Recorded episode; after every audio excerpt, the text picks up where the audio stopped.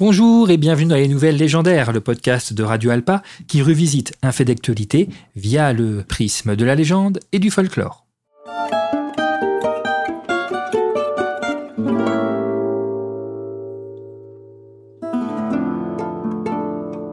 Flui emliglat flat trulu, erli wagnagi fnagn. C'est par ces doux mots qu'Howard Philip Lovecraft, dans sa nouvelle L'appel de Cthulhu, présente la cité mythique de Herlier, cité engloutie, donc, où la créature démoniaque, entre guillemets, la créature Cthulhu, rêve et attend. Enfermé dans cette euh, cité de pierre verdâtre d'architecture cyclopéenne, assemblée, selon ses dires, selon une, selon une géométrie non euclidienne, elle se situe dans le Pacifique, dans le sud de cet océan, 47 euh, degrés 9 secondes sud, 126 degrés 43 secondes ouest, pour être précis. Cette coordonnée n'est pas prise au hasard puisqu'il s'agit approximativement du point Nemo, c'est-à-dire le point de l'océan le plus éloigné de toute Terre émergée à la surface de notre globe.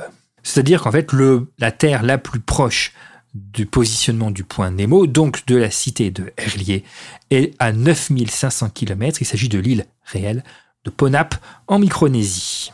Alors, euh, lieu mythique hein, de la mythologie de Lovecraft, tellement Cthulhu a pris une importance très très très importante, symbolisant même une sorte de quintessence de la littérature Lovecraftienne, même s'il y a de nombreuses autres créatures et de nombreux autres anciens tel euh, Nirlatotep, où les anciens euh, terrifiants des montagnes hallucinées peuvent prendre place dans l'univers Lovecraftien, mais Cthulhu occupe une place, une place à part, mise en exergue par la culture populaire et notamment le jeu de rôle qui se nomme The Call of Cthulhu, l'appel de Cthulhu, également une chanson musique instrumentale du groupe Metallica. En 1997, il y a 26 ans, au cours de cet été 1997, un son d'une ultra basse fréquence a été détectée par le National Oceanic and Atmospheric Administration à plusieurs reprises.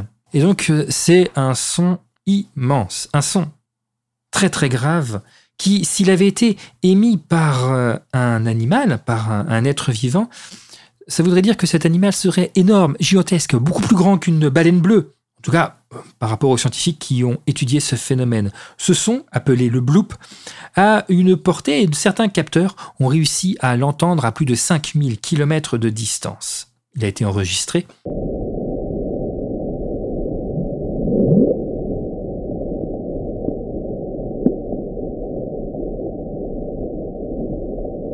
Alors beaucoup aujourd'hui estiment que ce son est un tremblement de glace, c'est-à-dire qu'en fait un iceberg gigantesque qui s'est effondré dans la mer, provoquant ce son. Mais certaines personnes se sont amusées à s'imaginer si ça pouvait être un animal, quel ça pourrait être. C'est quand même plus sympathique et plus original qu'un simple iceberg qui s'effondre dans l'océan sud-pacifique. Donc un calamar géant, une pieuvre. Mais, mais les zoologistes euh, ont battu cette, euh, cette théorie en brèche, puisque les céphalopodes n'ont pas de membrane gazeuse suffisamment grande pour pouvoir générer le genre de son que fait un cétacé. Alors une rumeur intéressante, et tout du moins originale, en hommage à Lovecraft, émet le son du bloop aux coordonnées 50 degrés sud, 100 degrés ouest, soit, toute proportion gardée par rapport aux distances, pas très loin de la cité engloutie, imaginée par Howard Philip Lovecraft. Cependant, le National Oceanic and Atmospheric Administration situe l'origine du blob dans le détroit de Bransfield, la mer de Ross ou au cap Adari, donc des points qui sont situés non pas dans le Pacifique Sud, mais dans l'océan austral. Un petit peu dommage que Toulouse pouvait ainsi revenir un petit peu sur le devant de la scène, ou pas cette créature démoniaque se réveillant serait véritablement, bien entendu, aurait des conséquences apocalyptiques pour l'humanité. Car le jour où Cthulhu réveillera, une chose est sûre, hein, si on a lu les romans de Lovecraft, ça va faire du bruit. C'était les nouvelles légendaires, le podcast de Radio Alpa. À très bientôt pour une nouvelle légende.